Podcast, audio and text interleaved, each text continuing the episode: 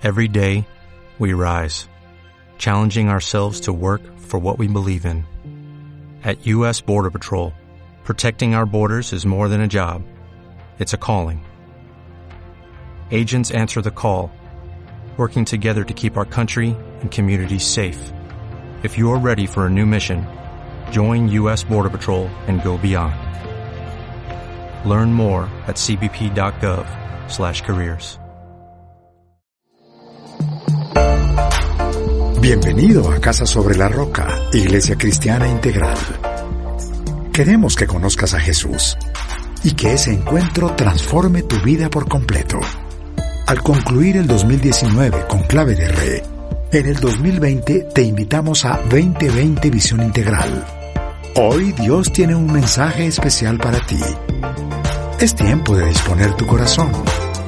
Bienvenido. Bien, buenos días. Vamos a ir al mensaje del día de hoy. Sigo dentro de la serie sobre el corazón y quiero invitarte al Salmo capítulo 37, por favor, en el versículo 4. Salmo capítulo 37, versículo 4. Es uno de los versículos que más se regalan en los cumpleaños, cuando hay dedicatorias de libros, siempre es este con Josué 1.8, Josué 1.9, son versículos súper regalados. Hoy vamos a tocar basándonos en Salmo 37, versículo 4. Vamos a leerlo, por favor, muy animados y, vamos a prepararnos para que Dios hoy hable a nuestro corazón. ¿Listos?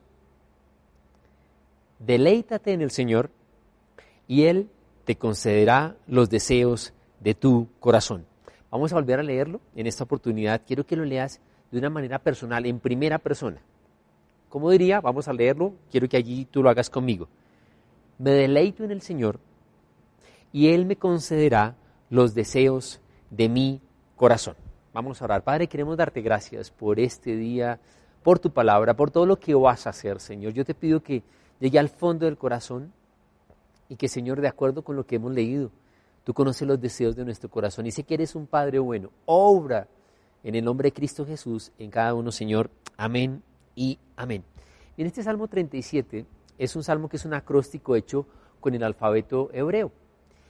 Y, particularmente, ¿qué nos enseña este salmo? Nos enseña a no impacientarnos, a no tener envidia, a no tener celos cuando vemos que a otras personas les va bien, sobre todo a la gente malvada. Y cuando lo analizas, vas a notar que el Señor nos da las razones por qué no debemos hacerlo. Comienza con una palabra muy linda y es el deleítate. No sé si tú o has visto a alguien que se deleite cuando come algo, cuando hace algo. E, e, es súper lindo, ¿no? Porque uno ve la, la satisfacción no solo en su rostro, sino en todo su cuerpo cuando uno se deleita. Y aquí el Señor dice, deleítate en el Señor. Y Él va a hacer algo y dice, va a conceder los deseos de tu corazón. Como les decía, dentro de la serie sobre el corazón, hoy voy a tocar un tema que lo he llamado los deseos y deleites del corazón. Vamos, vamos a diferenciar algo.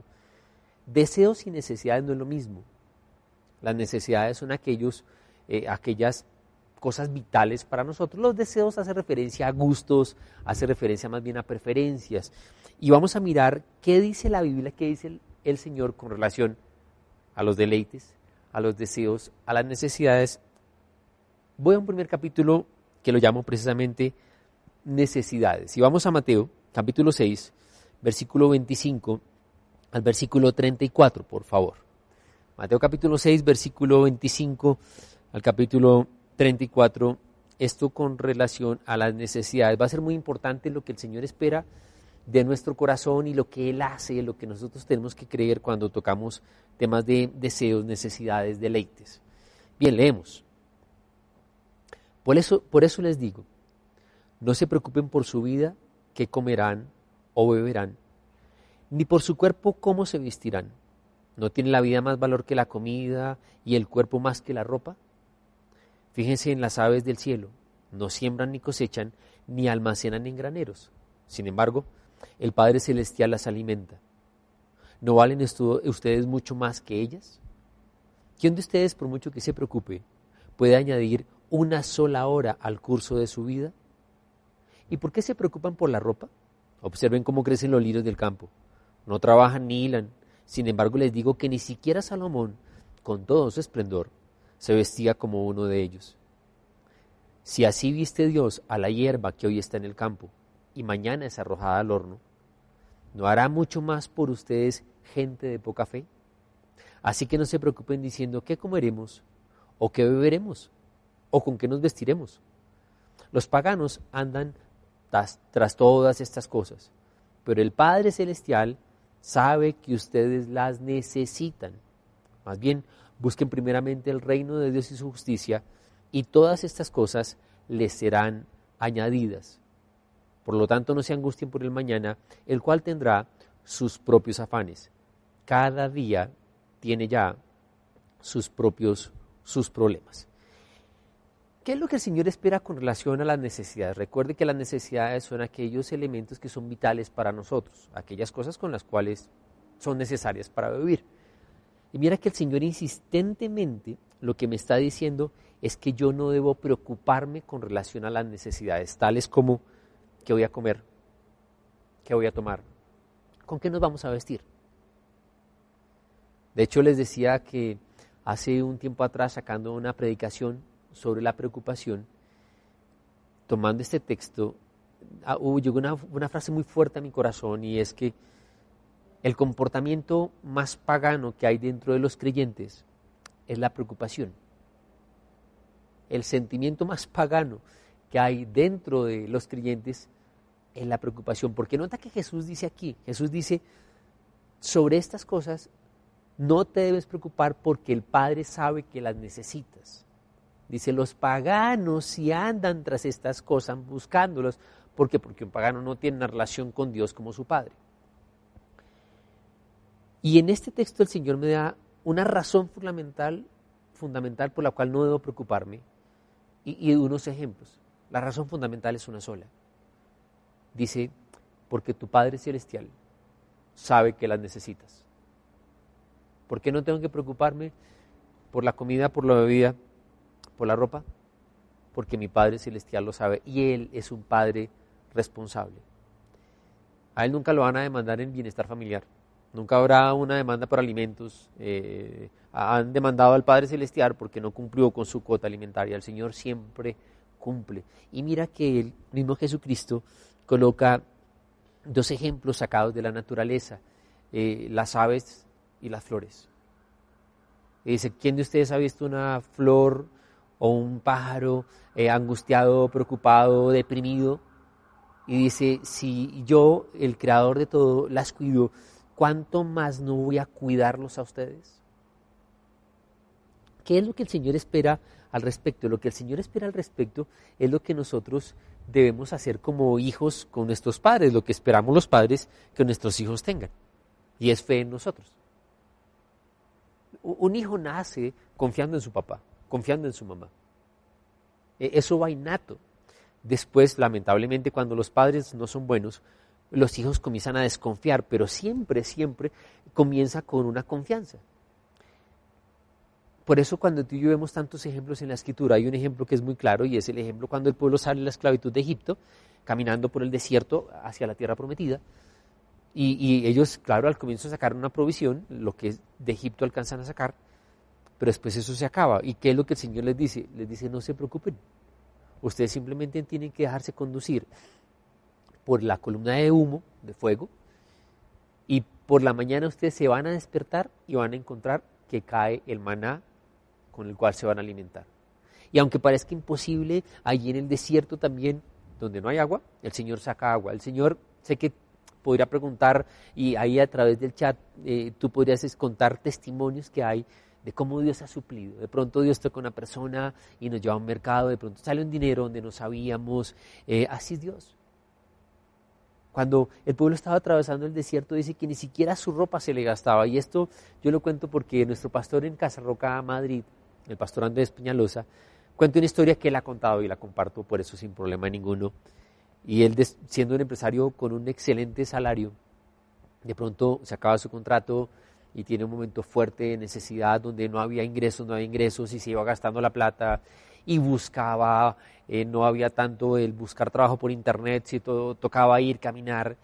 Y él cuenta que un día, eh, no sé si colocándose o quitándose sus zapatos, vio que estaban rotos. Y él le dice a su esposa, a su bella esposa Mónica, dice, Moni, nuestro desierto se acabó. Y ella le dice, ¿por qué? Le dice, porque mis zapatos están rotos. Y ella, ella le decía, lo contrario, ahora está peor, ahora los zapatos están rotos, ahora se te va a mojar las medias. Y decía, no, no, no, no, porque la Biblia dice que cuando el pueblo estaba atravesando el desierto, su ropa no se gastó. Y si mis zapatos se rompieron, eso quiere decir que ya terminamos el desierto. Pues me gustaría que usted lo escuchara o hablara con él, porque al poco tiempo le salió un excelente contrato con un muy buen ingreso y allí se acabó ese tiempo de desierto. Así hay momentos donde nos apretamos, pero Dios siempre fiel, es fiel y Dios siempre cumple. Amén. ¿Qué es lo que tenemos que hacer frente a las necesidades? Dios espera que nosotros confiemos en Él y nunca desconfiemos de su provisión. Amén. Bien. El segundo punto es el tema de los deseos. En Efesios capítulo 3, versículo 20, por favor, Efesios 3, 20. Los deseos son anhelos no vitales, ¿cierto? Leemos Efesios 3:20, dice, al que puede hacer, y mira, me gusta cómo está acá, muchísimo más que todo lo que podamos imaginarnos o, pedir por el poder que obra eficazmente en nosotros. Sino dice que el que puede hacer mucho más, al que puede hacer más, sino dice el que puede hacer muchísimo más de todo lo que podamos imaginarnos o pedir. Y mira que el Señor nos ama y Él tiene la capacidad del poder de darnos mucho más de lo que nosotros, repito, imaginamos. Por eso vas a recordar que dice que sus caminos y sus pensamientos son más altos que los nuestros. Pero el hecho de que nosotros tengamos deseos, y ahora voy a unirlo con el salmo de deleítate para que el Señor cumpla los deseos de tu corazón, el Señor no es alcahueta, el Señor no malcría a nadie. Hay un, hay un grave problema hoy en día y es que la sociedad nos está empujando a cambiar los deseos como si fueran necesidades. Y ya uno escucha gente que dice, no, es que, es que el celular ya no es un artículo de lujo, esto es un artículo de primera necesidad. No, eso no es cierto. Cuando yo considero algo como si fuera de primera necesidad, yo entonces voy a hacer lo que sea por obtenerlo e incluso pasando por encima principios bíblicos, morales, éticos. Yo, recuerdo cómo alguna vez eh, una familia nos invitó a una, finca eh, en el lago de, la laguna de Prado, en Tolima. Y, allí no entraba la señal ni de internet ni de celular. Y obvio, uno siempre lleva el celular pues durante esos tres, cuatro días que estuvimos allá, tenía un reloj chévere, era el que me decía la hora y era el despertador, no servía para nada más, porque ni juego le tenía. Además, con todo eso que había allá para nadar, esquiar, pasear, uno que se va a dedicar a una maquinita de estas. Eh, y después de cuando terminaron el viaje y ya nosotros tomamos el vehículo y salimos a la carretera y cuando ya entraba la señal, claro, ahí comenzaron a, sonar todas las notificaciones, los, globitos rojitos comenzaron a sumar así, todo lo que yo tenía reprimido de correos, mensajes. Y nos pudimos dar cuenta que por varios días, sin internet, sin teléfono, no, no es una primera necesidad. ¿Sí es una bendición? Sí es una bendición. Pero mira, eh, a Dios le gusta sorprendernos. Y esto implica que Dios saca de sus recursos, no solo para que nosotros sobrevivamos, es decir, cumplamos nuestras necesidades, cubramos nuestras necesidades, sino que también a Dios le gusta consentirnos. Y sé que también, si tú escribieras allí, podrías contar muchos casos como algo que simplemente pensaste, Dios de alguna manera lo suplió. Cuando el Señor habla del dinero, eh, eh, Pablo habla y dice eh, que Dios nos da para obvio para cumplir, cubrir nuestras necesidades, pero también dice para compartir con el necesitado, pero también para que lo disfrutemos. Yo recuerdo, quiero contarle algo que para mí fue muy lindo, muy fuerte. cuando llevamos, creo que un año de casados con Cristina, y íbamos a salir de vacaciones y, y teníamos un presupuesto corto, estaba mirando dónde podía viajar, tal vez a la costa atlántica, eh, y eso que no era muy fácil y una tía Cristina nos invitó a su apartamento, fuimos. Yo no había viajado a Estados Unidos, no conocía los parques de Disney, de Orlando, era un anhelo no, tenía ni visa, no, tenía, pues porque no había la opción, la verdad. Y cuando llegamos allí, eh, eh, el tío simplemente sacó y dijo, hablamos de las vacaciones y dijo, ¿usted no ha empezado a ir a los parques de Disney? Y claro, a uno automáticamente los ojos le brillan, ¿no? Cuando a usted le tocan un deseo, usted, ah, pero, pero yo era realista y decía, sí, pero no puedo. Y comenzó a molestar, pero ¿por qué, Mario? Que no, ya no, no, no puedo, no tengo el presupuesto. Digamos que la conversación paró ahí. A la semana, eh, mi esposa me dice, mi amor, que mi tía nos invita a comer otra vez, que si vamos, y así fue, fuimos. Y cuando llegamos, eh, estaba otra vez el tío. Es un hombre súper frío, habla poco, nada expresivo. Y cuando llegamos ahí, tomó dos vouchers de, de avión, de tiquetes de avión antes era un voucher diferente a los de ahora. Antes tenía varias hojitas, con hojitas de papel carbón, los que recuerdan esto. Y él me dice, tome. Y yo veo dos tiquetes y yo le dije, no, no, no, ¿qué es esto? Me dijo, tome, mire. Y yo la abrí, abrí, estaba el nombre mío, el nombre de Cristiana en el otro, con un recorrido Bogotá, Miami, Bogotá, y yo, mire, yo literalmente lo abrí, pero no los tocaba. Yo decía, no, no, no, no, no. Yo dije, yo, yo no puedo pagar esto. Me dijo, mire, mírenlos. Y, y yo los miraba, sí, sí, ahí está. Eh, bueno, lo que pasó es que eh, eh, él, él trabajaba en una aerolínea y yo no sabía que había la posibilidad de sacar unos tiquetes a muy bajo costo, unos tiquetes de beneficio. Y yo le decía, no, no, no, me decía, mírelos. Yo le decía, no, pero yo cómo le pago esto. Y me decía, mire cuánto cuestan. Yo, mire, era tanto mi temor que yo no miraba nada. Cuando miré le voy a decir, eso costaba 30 dólares. Y yo ya, ya cuando vi que costaba 30 dólares, así los cogí. Eh, pues quiero decirle que por primera vez fui a los Estados Unidos y entonces pudimos ir a los parques de Orlando. Eh, lo que yo me gasté esa vez fue mucho menos que lo que hubiera podido gastarme en un viaje a la costa atlántica. Y yo le decía, Señor, eso, eso era un deseo que había en mi corazón. No era vital, pero así es Dios y simplemente debemos, ya, voy a unir esto con el deleitarme en Dios. Pero Dios es un buen papá, no es alcahueta, ¿ok? Con las necesidades hay que confiar en Él, no preocuparnos. Los deseos, ya voy a tocar un poquitico, hay que disfrutarlos. Pero hay un tercer punto que me gustaría tocar y es lo llamado las decepciones. Y vamos a ir al primer libro de Crónicas, capítulo 17, por favor, versículo 1 al 4 las decepciones. ¿Cuándo nos decepcionamos? Nos decepcionamos cuando creemos que Dios no nos ha dado lo que nosotros eh, queremos, lo que nos merecemos, lo que estamos pidiendo. Vamos a leer. Aquí dice, una vez instalado en su palacio, David le dijo al profeta Natán, aquí me tienes habitando en un palacio de cedro, mientras que el arca del pacto del Señor se encuentra bajo una simple tienda de campaña. Bien, respondió Natán. Haga su majestad lo que su corazón le dicte, pues Dios está con usted. Pero aquella misma noche la palabra vino a Natán y le dijo, Ve y dile a mi siervo David que así dice el Señor, no serás tú quien me construya una casa para que yo la habite. Yo le decía que muchas veces nosotros sentimos que eh, eh, hay decepción porque lo que estoy esperando, lo que estoy pidiendo, lo que creo que me merezco no me llega. Y hay veces que Dios dice que no.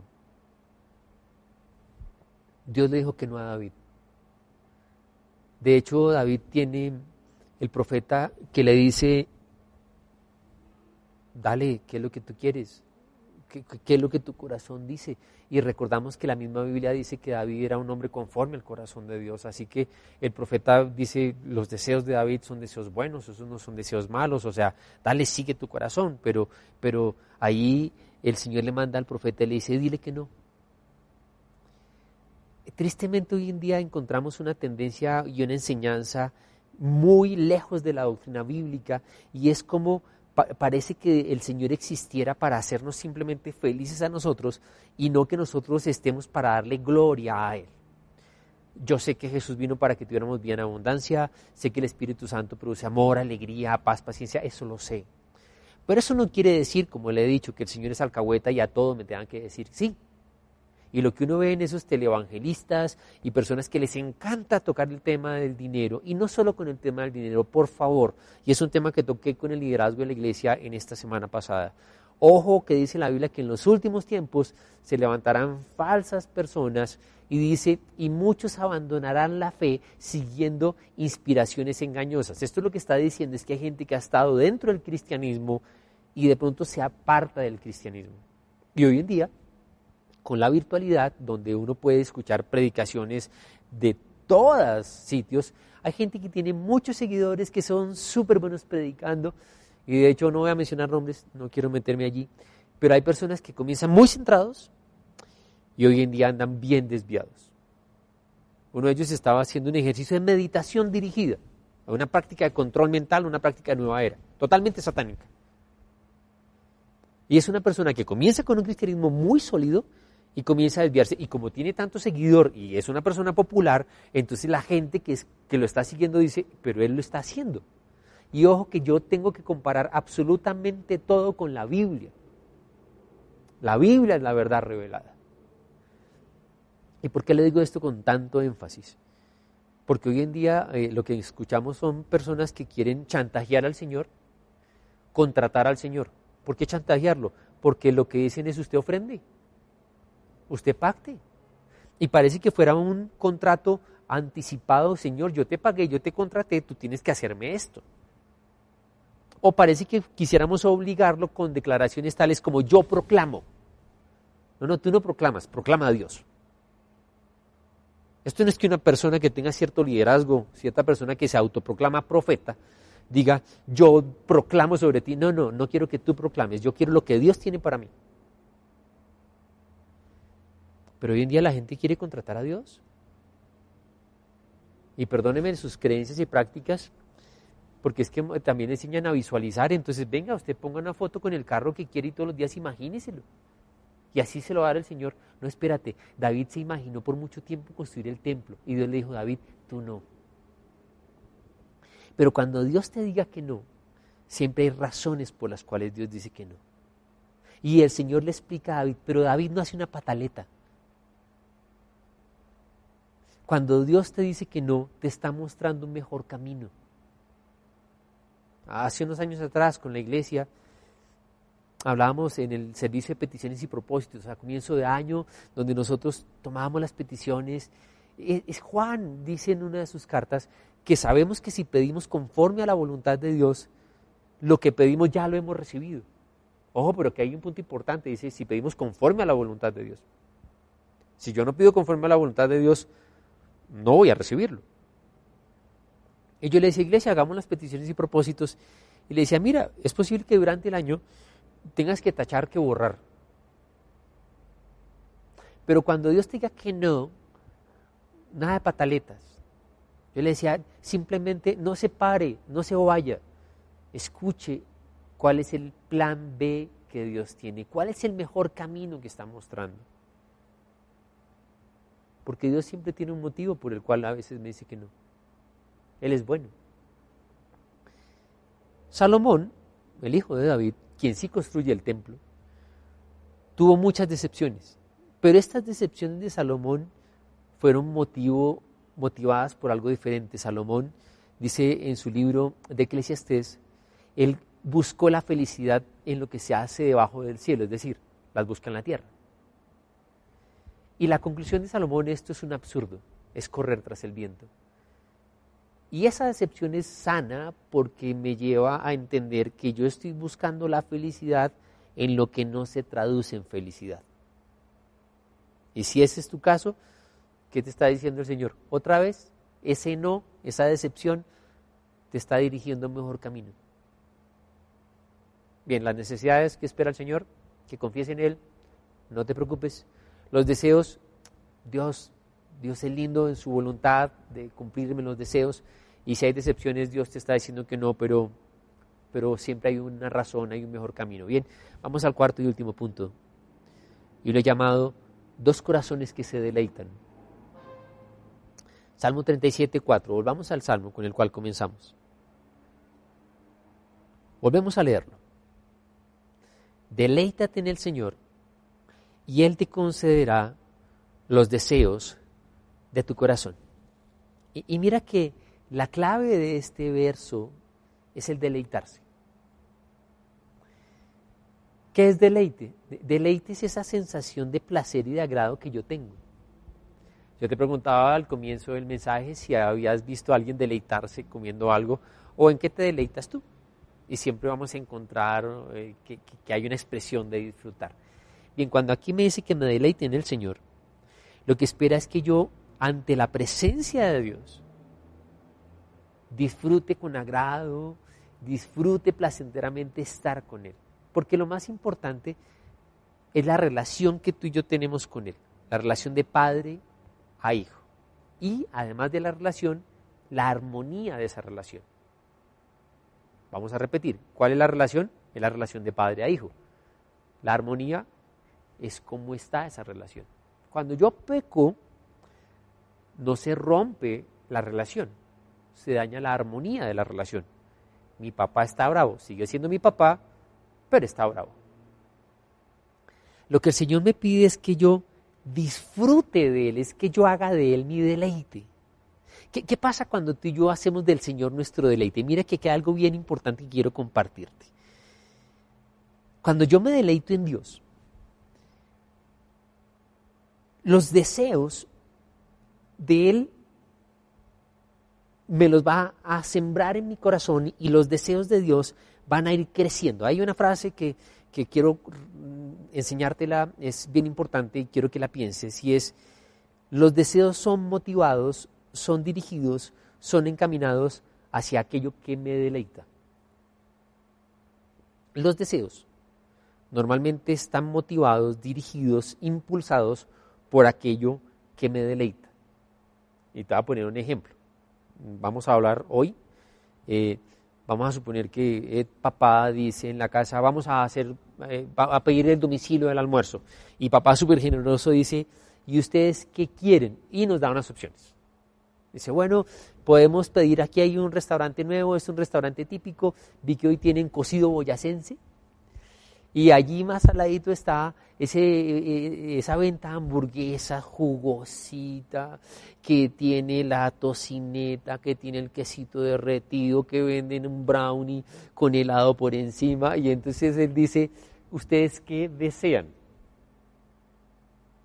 Y, normalmente, ¿cuál va a ser la expresión del deseo? Entonces, a ver, ¿cuántas, ¿cuántos cocidos boyacenses preguntan en la casa? Yo no sé si, perdóname, si levantan la mano, está bien, respeto tus gustos. ¿Cuántas hamburguesas? Y todos, ¡ah! Porque, repito esto, nuestros deseos normalmente se encaminan hacia aquello que me deleita.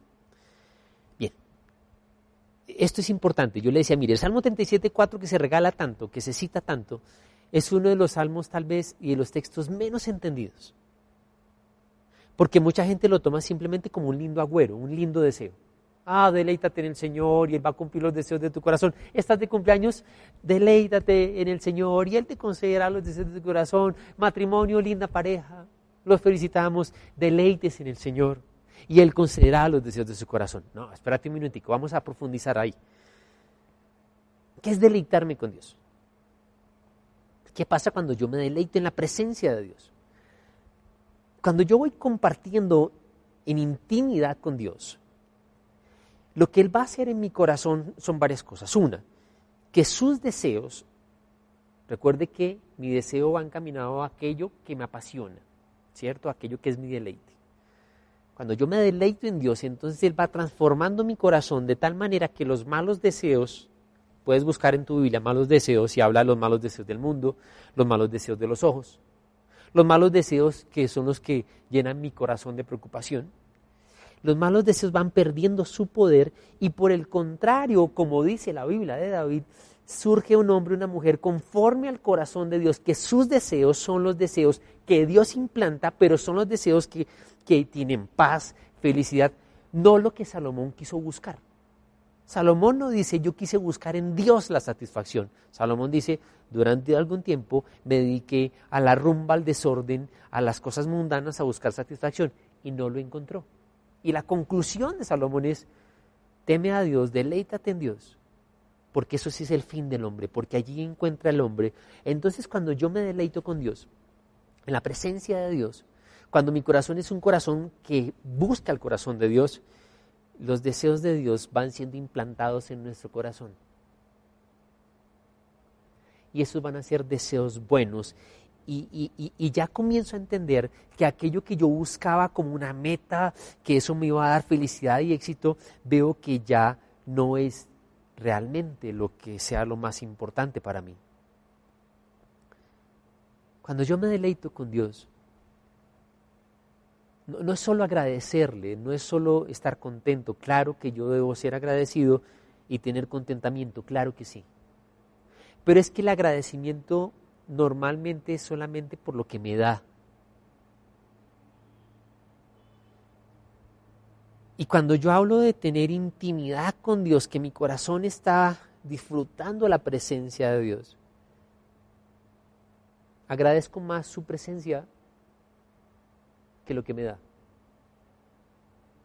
Estoy más contento porque lo recibo de Él que lo que Él me dio. Voy a tomar algunos ejemplos. Cuando los chicos, los, niños bien chiquiticos, eh, hacen una tarjeta, Día a la Madre, Navidad, eh, lo que recibimos, seamos sinceros, eso está mal dibujado, la letra es súper feíta, pero uno lo recibe y la mamá lo recibe y la expresión de ternura es, ay, tan divino, y lo tenemos guardado y archivado. No fue por lo que me dio, fue quien me lo dio. Cuando un esposo como yo, ahora más o menos cocina, al comienzo no cocinaba nada, terriblemente, terrible, nada, nada, nada.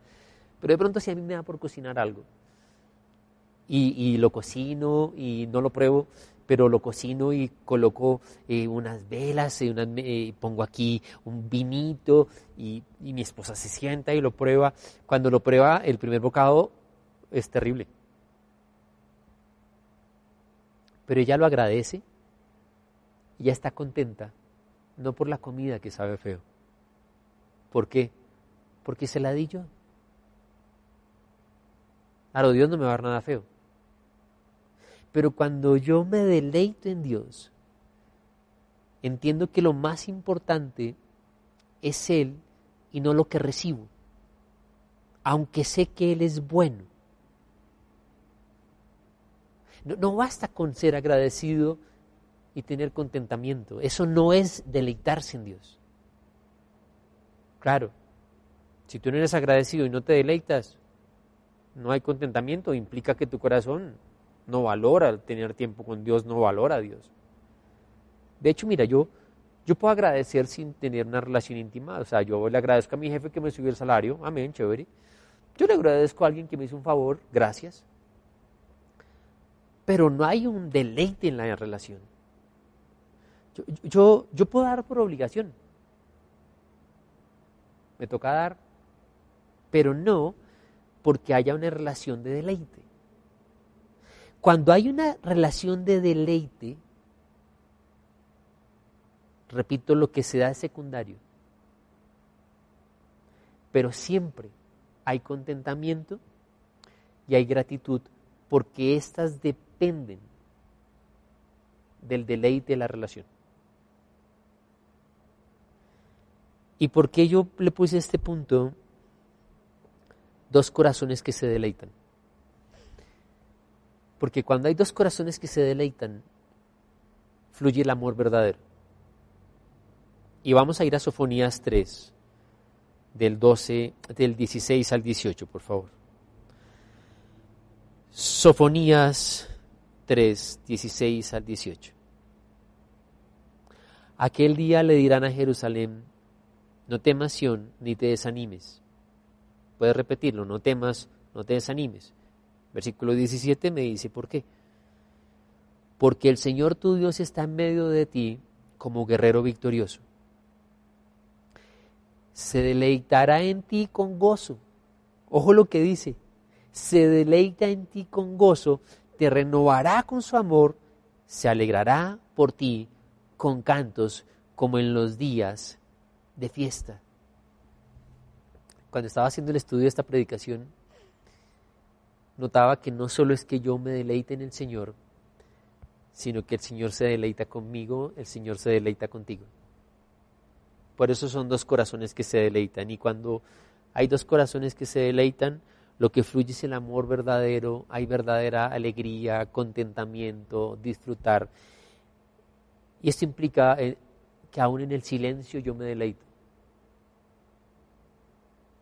Aún en el silencio hay deleite de la presencia. Hay veces que estás orando, que estás en un tiempo de alabanza, pero simplemente tú te callas. Y experimentas la plenitud de la presencia de Dios. Cuando uno va en viaje con su esposa, su esposo, ha recorridos largos. Y no todo el tiempo se está hablando y no todo el tiempo se escucha música.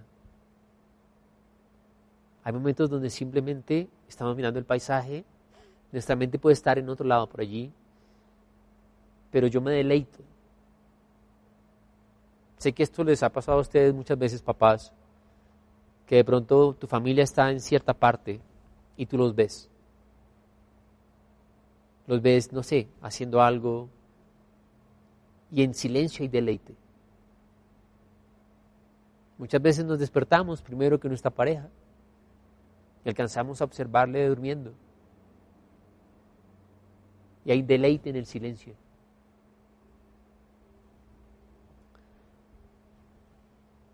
Cuando se une ese corazón de Dios que se deleita conmigo y yo aprendo a deleitarme con Dios y yo voy a la Biblia, la Biblia es una carta de amor. Son las instrucciones de mi Dios que me ama. Cuando yo alabo, cuando coloco, pongo una canción, es una serenata. No solo porque la canción me gusta.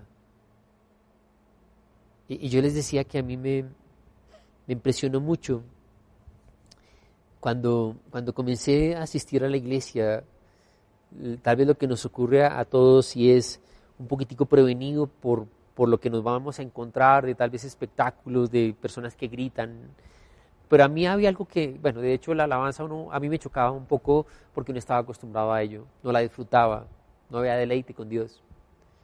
Escuchaba un discurso que me gustaba.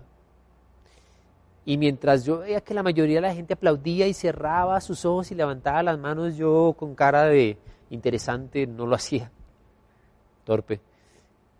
Pero allí diagonal había una niña la vi, la vi muchos domingos. Ella no, no tengo ni idea cómo se llama, creo que ella tampoco tiene ni idea de quién soy yo.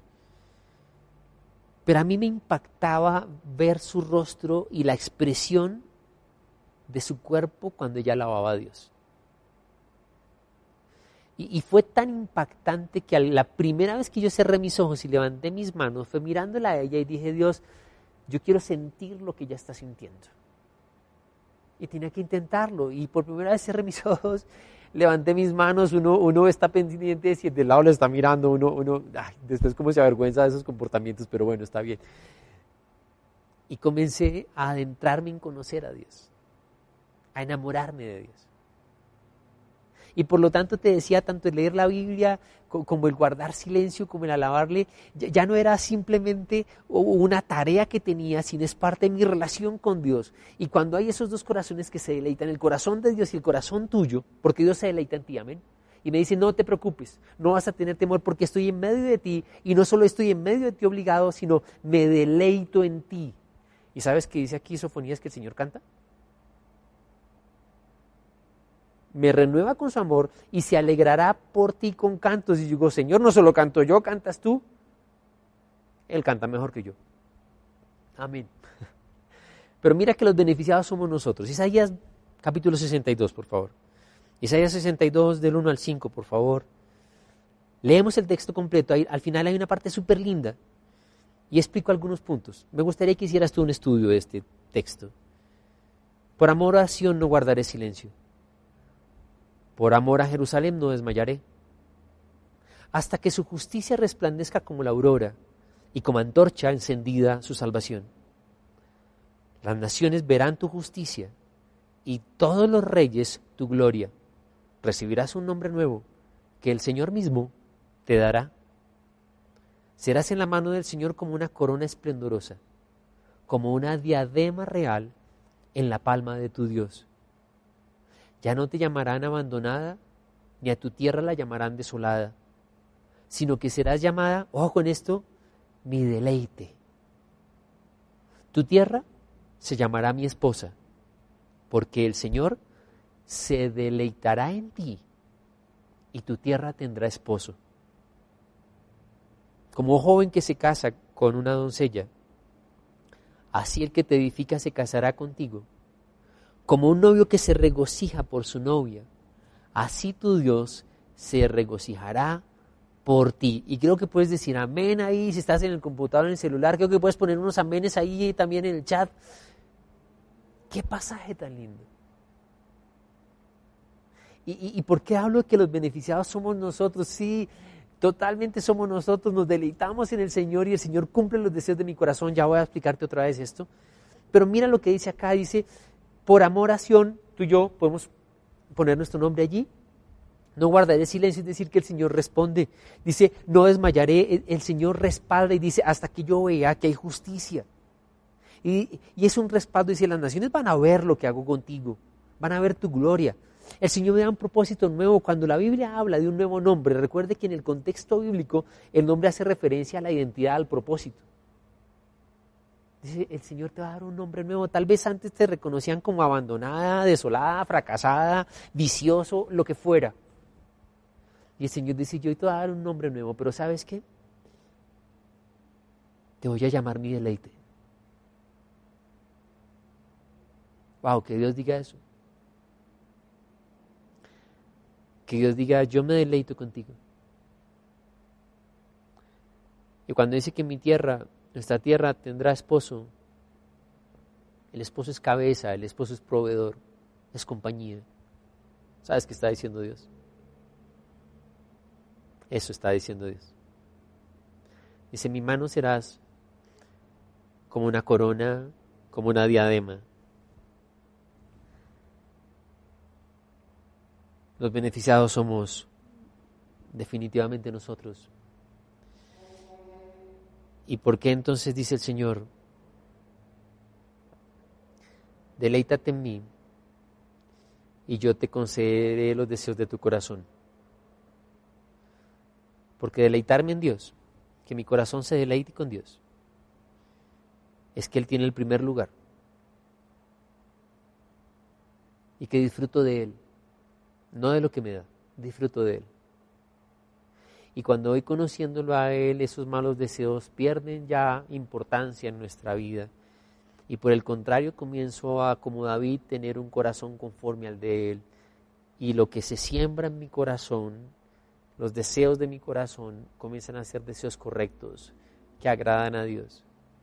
Recuerda que mis deseos normalmente van dirigidos, direccionados por mi deleite. Y si tu corazón se deleita en Dios, seguro el Señor va a cumplir los deseos que tienes en tu corazón. Él no es alcahueta. A veces dice que no, pero recuerda que cuando dice que no, hay algo mejor que te tiene preparado. El que no se deleita en Dios, el que no disfruta de su presencia, pues ¿qué va a recibir de Dios? No va a recibir, no porque Dios no sea bueno, sino por Él, porque Él no disfruta a Dios, no busca a Dios, no le interesa a Dios. Por eso mucha gente dice, ah, pero yo le he pedido a Dios y Dios no responde. El problema es que tú no te deleitas en Dios. Es decir, Dios no es lo más importante para ti. Y aun con que Dios me diga que no, me deleito con Él. Chicos, es lo que pasa con muchos papás. Muchos papás a veces dicen que no. Y les da mal genio y, y cambian con sus papás. No, si papá, mamá dicen que no, es porque los aman. Honrenlos, pero disfruten. Mires tanto el amor de Dios, el deseo del Señor de deleitarse con nosotros, que el Padre envía a su Hijo Jesucristo para que todo aquel que en Él cree no se pierda, sino que tenga vida eterna. Y Jesús dice, que Él vino a darnos una vida en abundancia, pero que todo aquel que en Él cree también tiene la vida eterna. ¿Y tú te has puesto a pensar qué es la vida eterna? Es un tiempo en el cual, perdón la ironía, hablo de un tiempo, en la eternidad no hay tiempo, pero es eternamente estar con nuestro Dios, sin enfermedad, sin muerte, sin cansancio, sin dolor, en perfecta relación con Él, perfecta relación entre nosotros. Pero ¿por qué el Señor muere en la cruz, aunque Él no peca, para que nosotros tengamos vida eterna? Él no nos necesita, pero Él se deleita con nosotros. Es tanto el amor de Dios que Él da su vida para que tú y yo tengamos relación con Él y Él se deleita y espera que nosotros nos deleitemos con Él. Si tú te deleitas en Dios, dice la palabra que Él va a cumplir los deseos de tu corazón. No son caprichos. Y Dios te va a sorprender y es seguro y, sé que te ha ocurrido y te ocurrirá donde tú dices, Señor, esto solo lo sabías tú porque no se lo había dicho a nadie. Y no son solo cosas materiales. Aquello que te produce paz, la verdadera felicidad, el deseo de conocerlo mejor a Él, el deseo de tener seguridad en tu vida, eso te lo va a dar el Señor. Pero recuerda que el Señor es poderoso para darnos mucho más allá de lo que imaginamos y creemos también. Vamos a orar. Señor, gracias por amarnos tanto. La religión me vendió a mí que yo tenía que hacer muchos sacrificios, penitencias, rezos, repeticiones, para de alguna manera ganarme tu favor y que tú me escucharas. La, religión me vendió un Dios lejano, indiferente, frío. Pero el verdadero cristianismo no es religión. El verdadero cristianismo es que tú nos amas tanto, que entregaste a Jesús y Jesús se hizo hombre y fue a la cruz y murió para transformar nuestra vida, perdonar, nuestros pecados y que podamos disfrutar en esta tierra, pero también tener una vida eterna. Y lo único que yo entiendo, Señor, es que tú tomaste la iniciativa y tú te deleitas, buscas y anhelas que tengamos una relación contigo. Y perdónanos por las veces en que hemos valorado simplemente las cosas que nos das y no disfrutar de ti. No disfrutar cuando a veces hay silencio. No disfrutar cuando leo la, carta de amor que es la Biblia. Perdónanos cuando prendemos el piloto automático en la alabanza. Y dejé de disfrutarlo. Dejaste de ser mi deleite. Lo primero que pienso en la mañana, lo último en la noche y que me consume todo el día Pero cuando me deleito en ti, porque te conozco a ti, sé que tú conoces mi corazón y tú conoces aún los secretos de él. Y gracias Señor, yo te pido que en cada uno que está escuchando este mensaje, él y ella sean como dice la Biblia de David, un hombre y una mujer conforme a tu corazón. Y Señor, tú eres Dios bueno en nuestras necesidades básicas dices que no nos preocupemos. Tú eres responsable como papá. Y en esos deseos que nos deleitemos en ti. A veces dirás que no, igual gracias Señor. Pero gracias porque tú nos das más allá, siempre consintiéndonos, dándonos lo mejor. Bendito seas Dios, en el nombre de Cristo Jesús. Amén y amén. Bien, deleítate en Dios. No sé si es la primera vez que hoy vayas a hacer una oración para entregarle tu vida a Cristo. Tal vez como yo oraba ahora, para ti te han vendido la religión y el cristianismo no es religión. Es una relación personal con Cristo. Y me gustaría invitarte que hicieras esta oración en este momento. Allí donde estás, quiero que cierres tus ojos. Yo voy a guiarte, quiero que repitas esta oración conmigo y vas a decir así. Señor Jesucristo, en este momento. Abro mi corazón y te recibo como mi Señor y mi Salvador personal. Gracias por amarme, por ir a la cruz y derramar tu sangre para darme una nueva vida. Quiero conocerte, deleitarme en ti. Gracias por cubrir mis necesidades y darme en tu tiempo, en tu voluntad, los deseos de mi corazón. En el nombre de Jesús, amén y amén. Sabemos que Dios llegó a tu corazón con una palabra especial. Repite en voz alta esta sencilla oración. Amado Jesús, te doy gracias. Reconozco que soy pecador, pero también reconozco que tú, Jesús, eres Dios, que te hiciste hombre, moriste y resucitaste. Te abro la puerta de mi corazón. Haz de mí la persona que tú quieres que yo sea. Te recibo ahora mismo como mi Señor y mi Salvador. En Cristo Jesús. Amén. Si acabas de hacer esta oración, la palabra de Dios dice que naciste de nuevo, que eres una nueva persona. Te invitamos a dar el siguiente paso en tu proceso. Somos una iglesia de amor y queremos acompañarte y ayudarte en esta nueva vida. Ingresa a www.casarroca.org. Conéctate, crece, sirve. Seguimos en contacto.